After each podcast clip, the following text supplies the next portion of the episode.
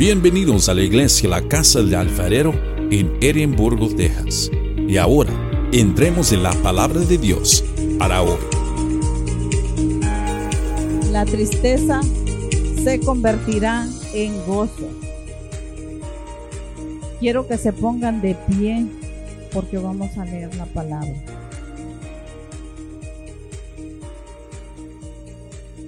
Dice, dice la palabra del Señor, dice, todavía un poco y no me veréis, y de nuevo un poco y me veréis. ¿Por qué?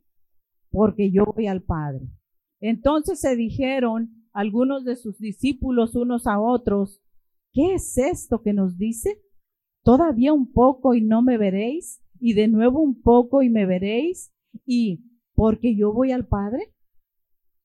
Decían pues, ¿qué quiere decir con esto? ¿Qué quiere decir con todavía un poco? No entendemos lo que habla. Jesús conoció que querían preguntarle y les dijo, ¿preguntáis entre vosotros acerca de esto que dije? Todavía un poco y, no me veréis y de nuevo un poco y me veréis. De cierto, de cierto os digo que vosotros lloraréis y lamentaréis y el mundo se alegrará. Pero aunque vosotros estéis tristes, vuestra tristeza se convertirá en gozo. La mujer cuando da luz tiene dolor, pero ha llegado su hora. Pero después que ha, dado a luz un niño, ya no se acuerda de la angustia por el gozo de que haya nacido un hombre en el mundo. También vosotros ahora tenéis tristeza, pero os volveré a ver y se gozará vuestro corazón y nadie os quitará vuestro gozo. En aquel tiempo no me preguntaréis nada. De cierto, de cierto os digo que todo cuanto pidieres al Padre en mi nombre os lo dará. Hasta ahora nada habéis pedido en mi nombre. Pedid y recibiréis para que vuestro gozo sea cumplido. Padre bendito, te damos gracias por tu palabra, Señor. Pedimos al Espíritu Santo que se mueva en este día, Padre, en cada uno de los corazones, Señor, que toques cada corazón que está aquí, Padre. Todos necesitamos de ti. Por más fuerte que nos hagamos, Señor. Por más que endurezcamos nuestro corazón, Señor. No ganamos nada, Padre, con todo eso. Debemos, Padre, estar siempre pidiéndote en lo que estamos batallando. Que toques nuestro corazón, que sea sensible a la voz de tu Santo Espíritu. En el nombre de Jesús te lo pedimos, Señor, que me uses para tu honra y tu gloria. Amén, amén. Pueden tomar sus lugares, hermanos. Como podemos ver, Jesús les habla a sus once discípulos, porque ahí ya eran once, ya Judas ya había, ya se había alejado de, de los, ya se había, había traicionado al Señor Jesucristo. Ya nada más quedaban once. Ya a Jesús le quedaban unas estaba a pocas horas de su crucifixión. Vemos que Jesús les da palabras de consuelo. En el verso 16 comienza con una afirmación que Jesús les hizo a sus discípulos. Todavía un poco y no me veréis, y de nuevo un poco y me veréis. Hermanos, ¿no se confunden con estas palabras ustedes? ¿O al principio, cuando leyeron la escritura? No se confunden ustedes, ¿verdad? Que, ¿verdad que a veces, a veces cuando leemos la palabra, nosotros, ¿qué quiere decir? ¿Y qué quiere decir? Y le vuelves a leer y, y qué quiere decir? Y hasta que ya el Espíritu Santo te va revelando, te va revelando, te está hablando. ¿Qué es lo que quiere decir? Así estaban los discípulos, así estaban. Como que, ¿qué quiere decir? Todavía un poco y no me veréis. ¿Verdad? A veces estamos nosotros también como los discípulos. Entonces, ¿A qué se estaba refiriendo Jesús con estas palabras? Los discípulos estaban tan confundidos que entre ellos mismos hacían estas preguntas. En el, en el verso 18, donde dice, todavía un poco, todavía un poco. No entendemos lo que habla, se decía, no entendemos. Y en el verso 19 dice Jesús, conoció que querían preguntarle y les dijo, ¿preguntáis entre vosotros acerca de esto que dije? Todavía un poco y no me veréis, y de nuevo un poco y me veréis. Y en el verso 20 dice, de cierto, de cierto os digo que vosotros lloraréis y lamentaréis, y el mundo se alegrará, pero aunque vosotros estéis tristes, vuestra tristeza se convertirá en gozo. El Señor se refería a su muerte en la cruz. Estaba a punto por suceder. Pero también se refería a su resurrección. Por eso decía, todavía un poco y me veréis. Me veréis porque ahorita todavía estoy ahí con ustedes. Dice, pero no me veréis porque el Señor iba a morir y lo iban a sepultar. Ahí ya no lo iban a ver. ¿Verdad? Se refería a eso, el enfoque de Jesús con estas palabras es que cuando Él muera, ellos sentirían dolor y tristeza. Jesús dice, vuestra tristeza se convertirá en gozo. Y esta es una gran verdad del Evangelio, que Cristo murió en la cruz, pero no se quedó ahí, sino que resucitó. Y eso debe de traernos un gozo a nuestra vida, hermanos. Cristo no se quedó en la cruz ni en la tumba. Cristo vive. Y lo más maravilloso es que predicamos a un Cristo vivo. Un Cristo que resucitó de los muertos, que se levantó y ahora vive para siempre. Y una de las cosas maravillosas es de que está sentado a la diestra del Padre, abogando e intercediendo por ustedes y por mí. Cristo es nuestro abogado y defensor. De todos los que hemos recibido a nuestro Señor Jesucristo como Señor y Salvador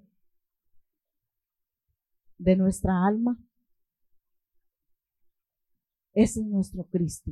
Ese es al que le oramos, al que tú tienes en tu corazón. Un Cristo vivo, Juan 17, 9 dice, yo ruego por ellos, no ruego por el mundo. Fíjense bien lo que dice Jesús. Se está rogando por los que le hemos recibido. Nos dice, no ruego por el mundo.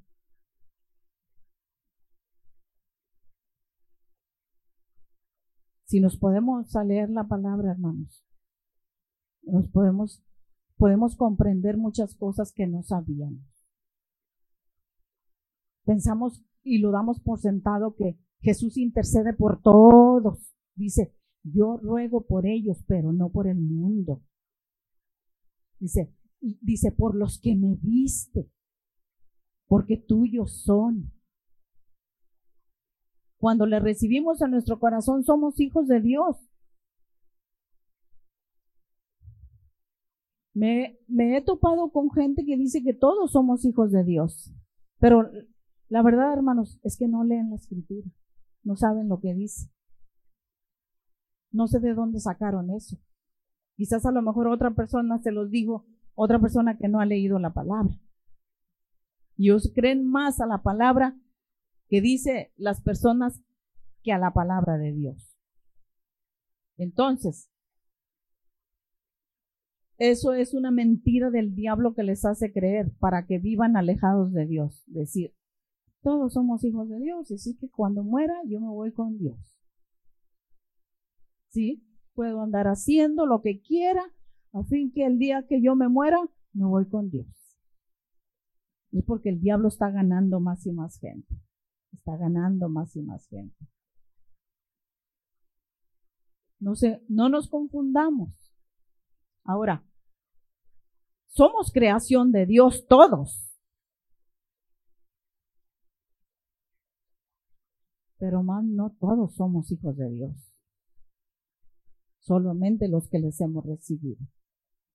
Juan 1.12 dice, más a todos los que le recibieron, a los que creen en su nombre, que dice, les dio potestad de ser hechos hijos de Dios.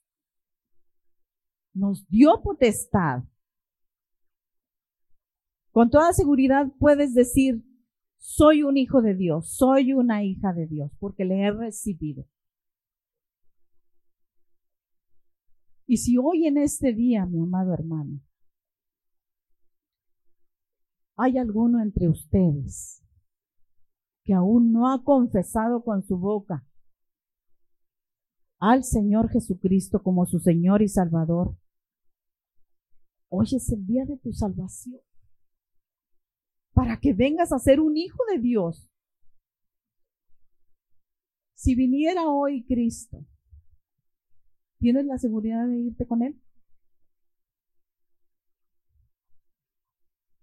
Porque no solamente los que mueren dicen ya, se le acabó la vida.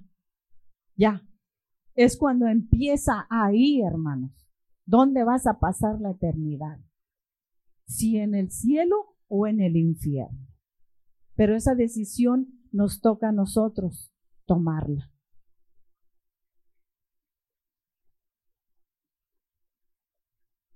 Mis amados, en esta iglesia estamos preparándonos para la venida de Cristo.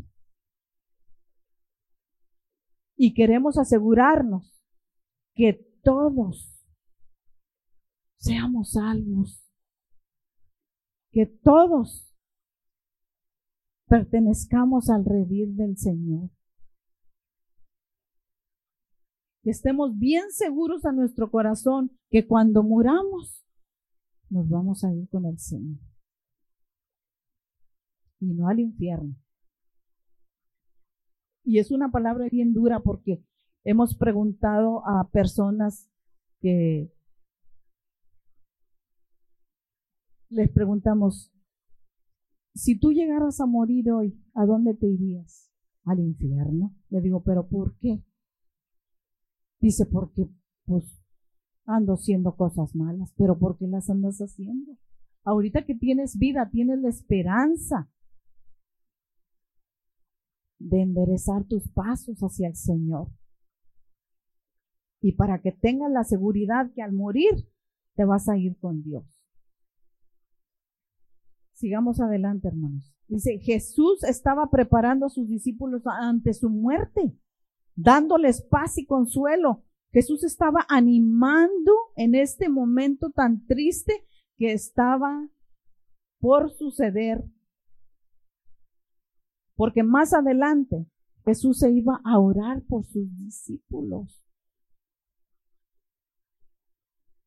Y también de ahí iba a ser arrestado iba a ser golpeado, torturado, escupido, iba a ser crucificado. Si notamos bien en los versos 16 al 18 dice, Jesús estaba haciendo la obra del Espíritu Santo. ¿Por qué digo esto? En Juan 14, 6 dice, y yo rogaré al Padre y os dará, dice, otro consolador se está refiriendo al Espíritu Santo. Dice que para que esté con vosotros para siempre. Y en el verso 17 dice, y el Espíritu de verdad, el cual el mundo no puede recibir. Dice, porque, porque no le ve. y no le conoce, pero vosotros le conocéis, porque mora en vosotros. Nosotros no somos del mundo. Estamos en el mundo, pero no somos del mundo, porque el Espíritu Santo mora en vosotros. Amén. Qué maravilloso es nuestro Señor Jesucristo que les dice, tan tranquilos, no se turbe vuestro corazón. ¿Creéis en Dios? Creed también en mí. Dijo, os conviene que me vaya. Porque si no me fuera, el consolador no vendría a vosotros. Les dijo, no los dejaré huérfanos, vendré a vosotros. Jesús siempre trataba de, de, darles esperanza, hablando palabras de paz y consuelo. Pero lo más importante que les dijo, el que me ama, mi palabra guardará y mi Padre le amará y vendremos a él y haremos morada con él. Qué palabras tan alentadoras les hablaba Jesús, que hoy las podemos tomar para nuestra vida diaria. Tener comunicación todos los días con nuestro Creador, leer y guardar la palabra, guardar sus mandamientos, porque solo de esa manera Jesús nos promete que vivirán para siempre en nosotros. Había mucha tristeza en sus discípulos porque creían que iban a ser abandonados por Jesús. En el verso 20 dice, de cierto, de cierto os digo que vosotros lloraréis y lamentaréis, y el mundo se alegrará. Pero aunque vosotros estéis tristes, vuestra tristeza se convertirá en gozo el arresto y la muerte de Jesús sería de gran alegría para el mundo. El mundo ese que no le conocía. Los religiosos, los publicanos, los fariseos. Tenían mucha Biblia aquí. pero no la aplicaban en su corazón. Los que siempre trataban de matar a Jesús varias veces, como lo dice la escritura.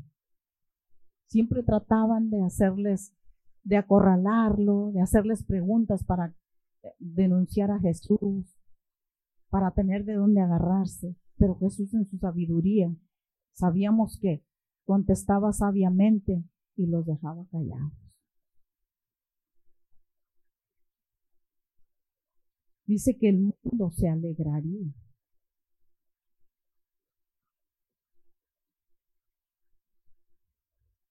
El mundo, hermanos, muchas veces se burla de los cristianos. No sé si han escuchado de que dice, ay, sí, ay, sí, muy santurrón. Ay, sí, ay, sí, muy aleluya. Pero ¿saben por qué? Porque quieren que nos, que nos hagamos del grupito de ellos. Pero nosotros somos separados del mundo porque somos hijos de Dios. Y debemos de ser luz, no mezclarnos, no caer en las trampas del enemigo. Entonces aquí los que pasarían dolor y tristeza eran los discípulos, los que estaban cerca de Jesús. Pero gloria a Dios, que ese no fue el final de Jesús de quedarse en la tumba. Hubiera sido un verdadero caos, una desgracia para sus discípulos que Jesús hubiera quedado en la tumba.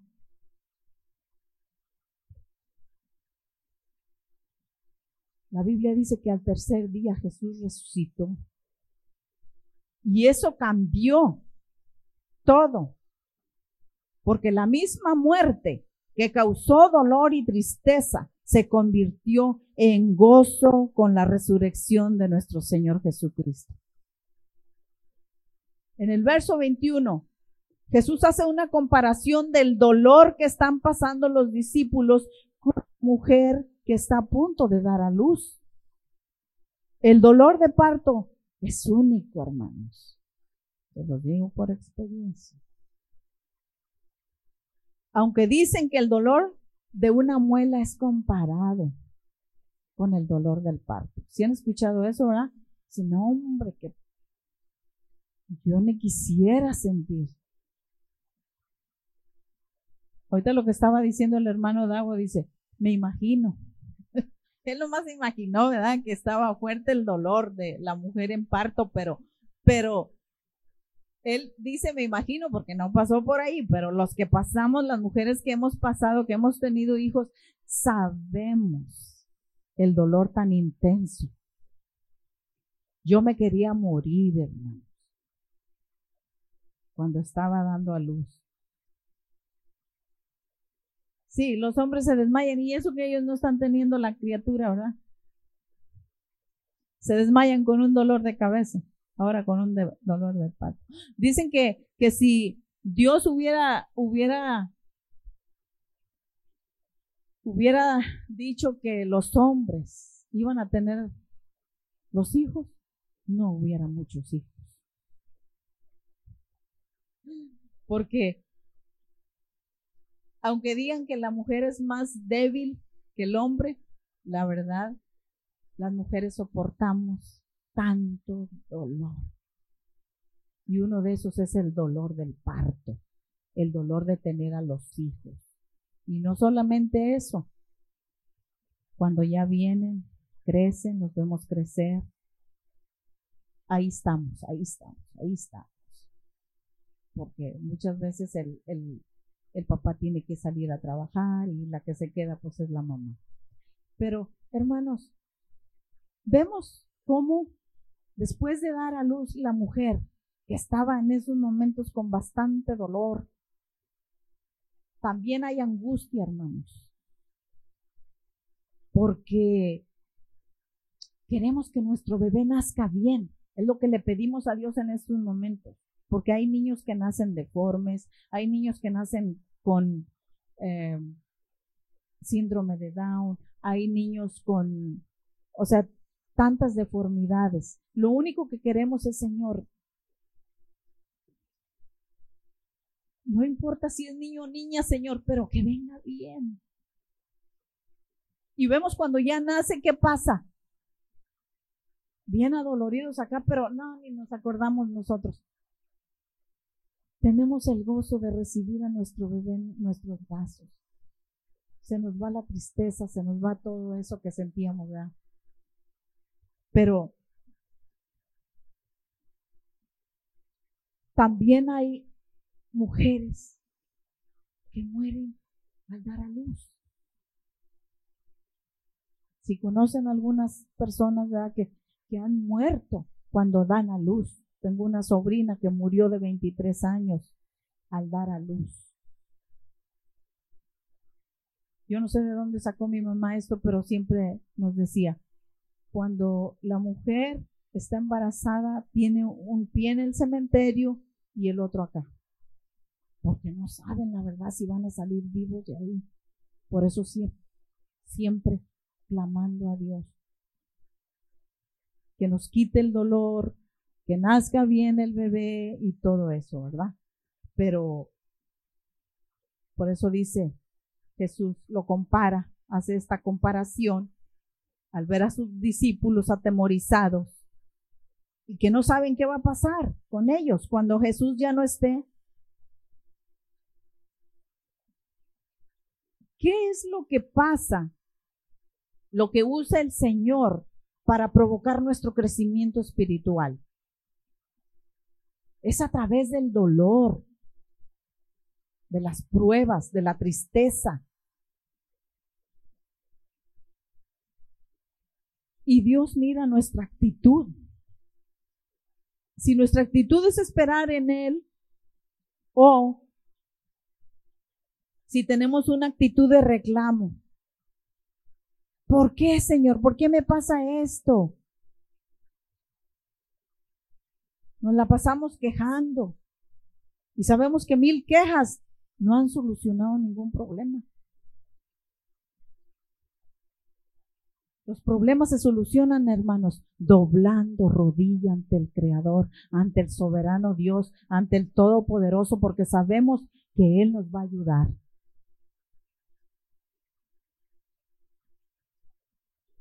Solamente de esa manera, hermanos, quejándonos, no, orando a Dios. A veces nos preguntamos cuando pasamos por problemas, ¿qué hago, Señor?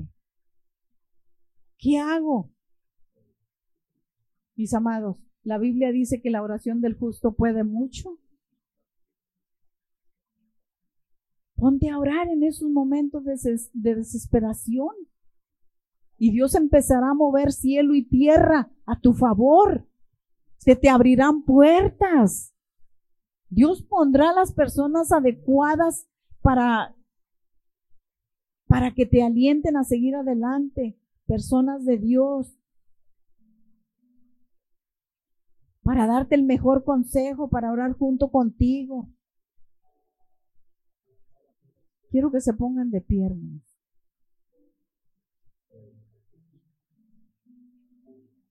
Y quiero con seguridad, como les dije, casa del alfarero,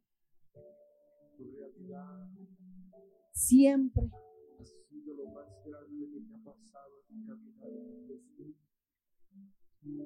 Estamos preparando a la iglesia. ¿Cómo? Que cada uno de ustedes sean salvos. Quiero que levanten la mano todos los que están, pero bien seguros que el día que mueran se van a ir con Dios. Quiero que levanten la mano con seguridad los que ya confesaron a Cristo en su corazón. Los que no han recibido a Cristo en su corazón, quiero que bajen su mano. Pero los que son salvos, levanten su mano. Que diga, estoy bien seguro, estoy bien segura que cuando venga Cristo o que yo me muera, si, si me muero antes de que venga Cristo, me voy con Él. Con esto no se juega, hermanos. Con la salvación no se juega. Ahora quiero que levanten la mano los que no están seguros, no están seguros, que diga, yo no he recibido a Cristo en mi corazón, yo no le he confesado como Señor y Salvador de mi alma. No estoy seguro, hermana Mari, no estoy seguro, no estoy segura, pero quiero asegurarme hoy en este día, agosto 6 del 2023, que hoy, 6 de agosto, en casa del alfarero, recibí a Cristo como mi Señor y Salvador. Ese es nacer de nuevo. Porque tienes tú una fecha de nacimiento. Yo tengo mi fecha de nacimiento es 16 de noviembre del 69. De nacimiento de chiquita. Pero también tengo un nacimiento cuando yo me convertí a Cristo. Que es el 13 de diciembre del 20, digo, perdón, del, del 2000, yo recibí a Cristo en mi corazón como Señor y Salvador. Así que hermanos, si hay alguno que no ha recibido a Cristo en su corazón y que dice, yo no estoy seguro, quiero recibirlo hoy. Quiero que levanten la mano.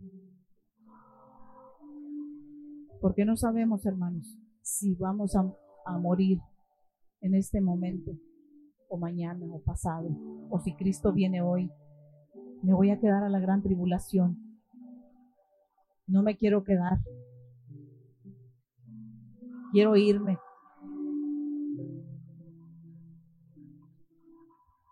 ¿Todos están seguros? ¿Todos? No tengan vergüenza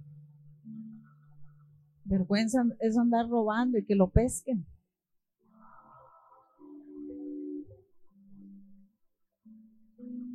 Si ya todos recibieron a Cristo en su corazón, gloria a Dios.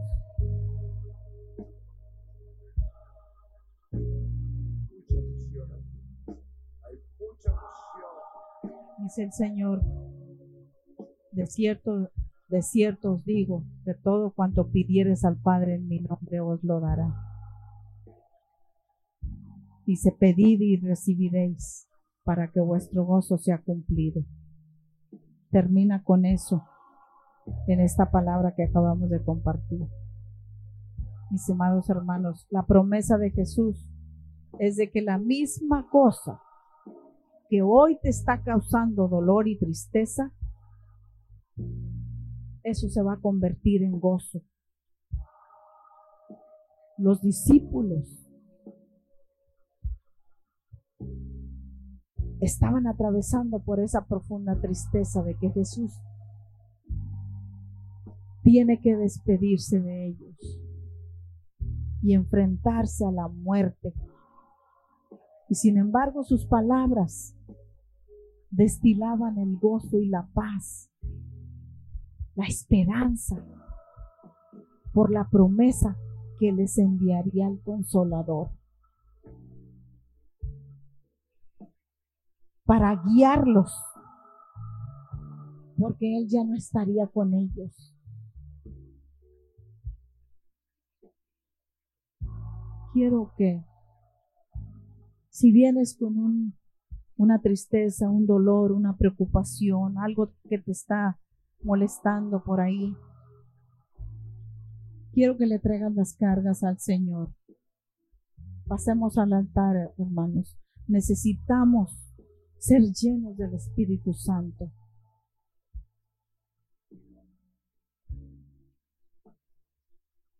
Hay muchos altares. Hay mucha gente que ya no quiere pasar al altar.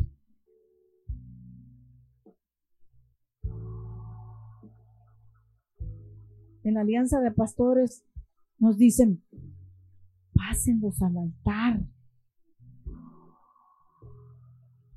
pásenlos. Porque hay en muchas iglesias que no acostumbran a pasarlos al altar. Necesitamos avivar el fuego del Espíritu Santo. Que nos dé esa hambre, esa hambre, esa sed de sentir la presencia de Dios, de decir, yo quiero, yo quiero la presencia de Dios en mi vida.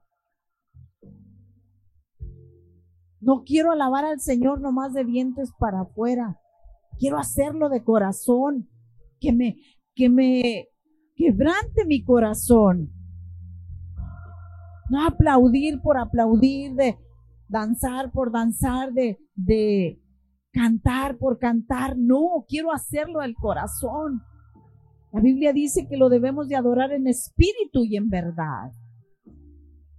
¿Por qué dice eso? Porque no debemos de ser hipócritas ante Dios. Dios mira nuestro corazón. Vamos a darle la bienvenida al Espíritu Santo de Dios en estos momentos. Que se mueva. Que se mueva. Espíritu Santo de Dios. Anhelamos tu presencia. Queremos que vivas de nuestro corazón.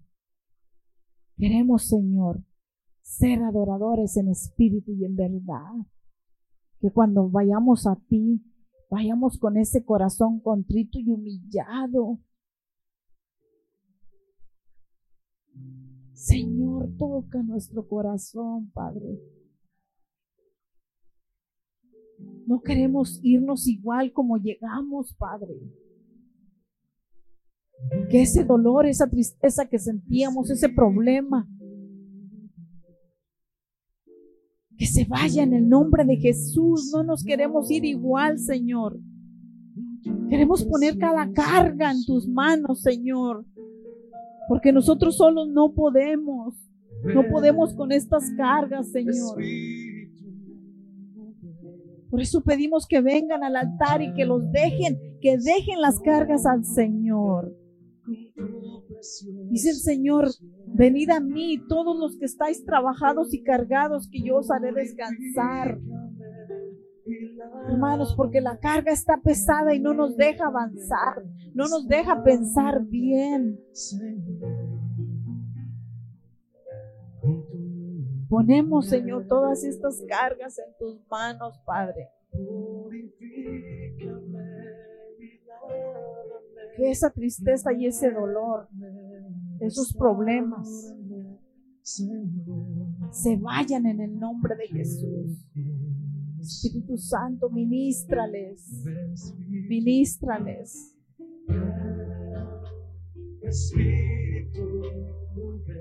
Habla con Dios. Habla con Dios. Aquí está el Espíritu Santo de Dios moviéndose. Deja que toque tu corazón. Que quite toda dureza que no te deja acercarte a Él, que no te deja amar a tu prójimo, que no te deja perdonar, Dile, Señor, dame amor por mi prójimo. Dame amor por los demás, Señor. Yo necesito ser cambiado. Quiero ser como tú, Señor.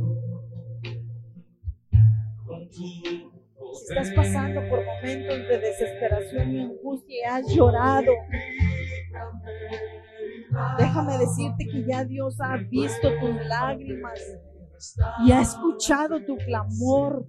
En estos momentos el Espíritu Santo, nuestro consolador, que Jesús nos prometió, en estos momentos está aquí. Habla con Él. Porque su oído está atento para escucharte, pero tienes que hablar. Dios te dice que tu tristeza se convertirá en gozo. Solo tienes que creer que Él va a obrar en tu situación. Porque para Dios no hay nada imposible. Señor te dice que si crees verás su gloria. Jesús me dio autoridad para usar su nombre, que es sobre todo nombre. Que todo lo que ato en la tierra es atado en el cielo y todo lo que desato en la tierra es desatado en el cielo.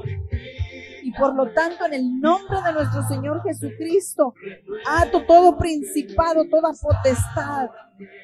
Ato los gobernadores de las tinieblas de este mundo. Ato y derribo huestes espirituales de maldad. Las encadeno y las hago inofensivas e insuficientes contra la iglesia casa del alfarero. En el nombre de Jesús. Vamos, hermanos. Quiero que le invoques al Espíritu Santo en tu vida y déjalo que obre en ti, que toque tu corazón. Habla con Él. No te enfoques en la persona que está a tu lado. Enfócate en Dios y deja que el Espíritu Santo te hable. Solamente Él te guiará toda verdad. Suéltale tus cargas y dile que te ayude. Jesucristo dice, yo les enviaré su abogado, quien defenderá sus causas y les ayudará a salir de sus problemas más difíciles. El Espíritu Santo que mora en vosotros es nuestro consolador nuestro intercesor y nuestro abogado y defensor. No está solo ni huérfano. El diablo no puede contigo porque hay alguien más grande que él. Es el Espíritu Santo que está intercediendo por ti y por mí. Todo el tiempo delante de Dios. A tu favor.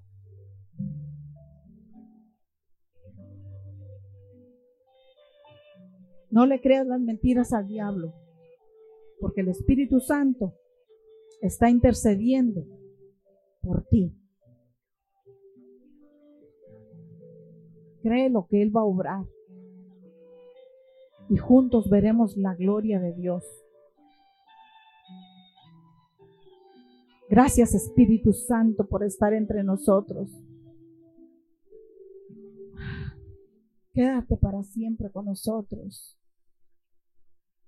Te amamos y bendecimos tu precioso nombre, Espíritu Santo de Dios. Sé que no nos vamos a ir igual de este lugar. No nos vamos a ir igual.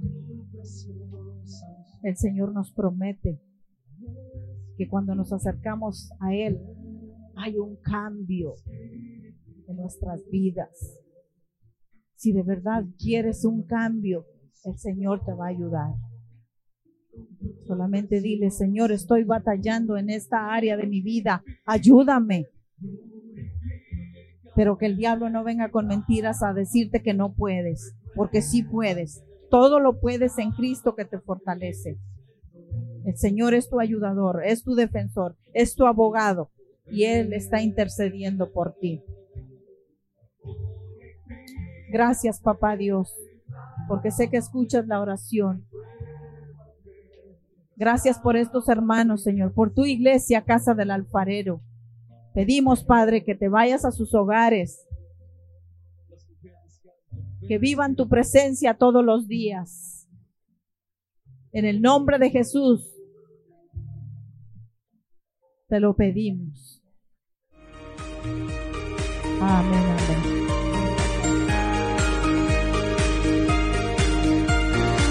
Gracias por escuchar el mensaje de hoy.